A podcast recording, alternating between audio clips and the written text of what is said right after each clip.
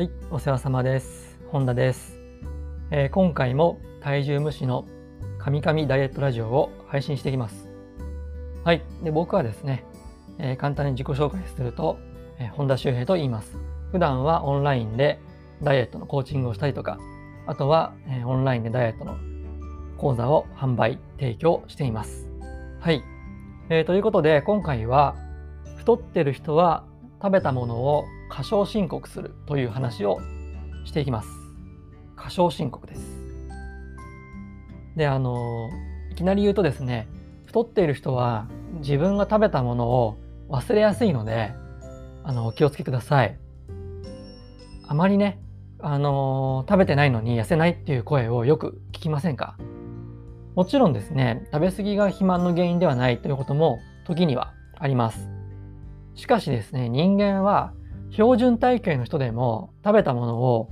1割から2割くらい忘れちゃってでさらにこう肥満傾向の強い人ほどその割合が大きくなるってことがアメリカの研究で分かってるんですよね。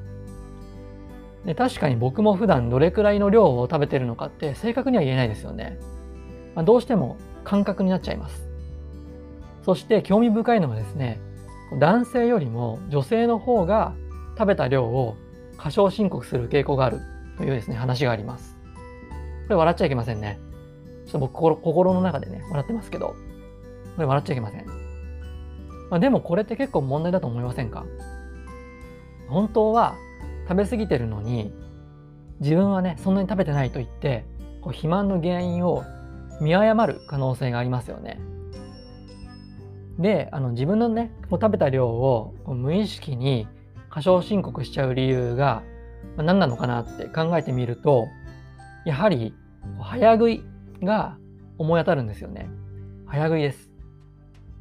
で太ってる人は、ほぼ早食いだと僕は考えてるんですけど早食いしてる時って食べ物の味とか匂いとか食感そういうのに意識って向いてないですよね、まあ、とにかく口に入れたらすぐに飲み込むっていうのを繰り返してるのかなって思うんですよね。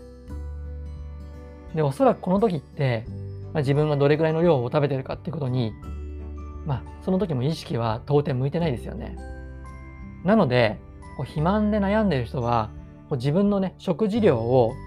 正確に把握して、なおかつ適量にするためにも、ゆっくり食べられるように行動を変えていく必要があります。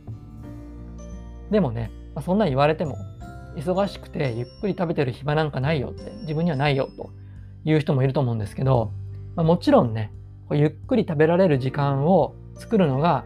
最重要最優先ではあるんですがそれができない場合はマルチタスク癖をね是非ね直していきましょうマルチタスク癖ですマルチタスクっていうのは要は同時進行で2つ ,2 つ以上のことをやっちゃうことなんですけどあなたは食事の際にこの目の前の食事だけに集中できてるでしょうか？例えばスマホをいじりながらとか本を読みながらとかテレビを見ながらとかそういうふうにして食事をしてませんか？でこの時にあなたの意識は目の前の食事に100%注がれてるでしょうか、まあ、このようなですねながら食べっていうのは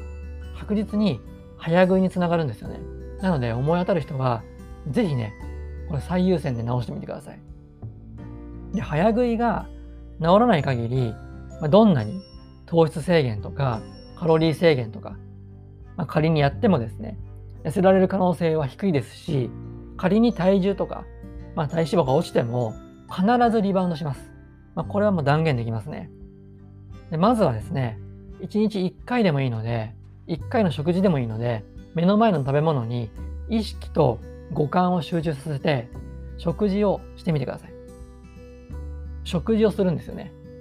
ただ一つだけです。食事をするんですね。で、これができた上で食事をヘルシーなものに変えていけば、より早く体型が変わってきます。はい。ということで今回の内容をまとめていきましょう。まず一つ目は、えー、太っている人は食べたものを過小申告する。二つ目が太っている人はほとんどが早食い。最後3つ目が早食い防止のためにながら食いをやめる。こんな感じですね。以上ですね、この3つのポイントをぜひ今回は、えー、押さえておいてほしいなと思います。はい。えー、それではここまでね、聞いてくださってありがとうございました。次回の配信もぜひお聴きください。よろしくお願いします。お疲れ様でした。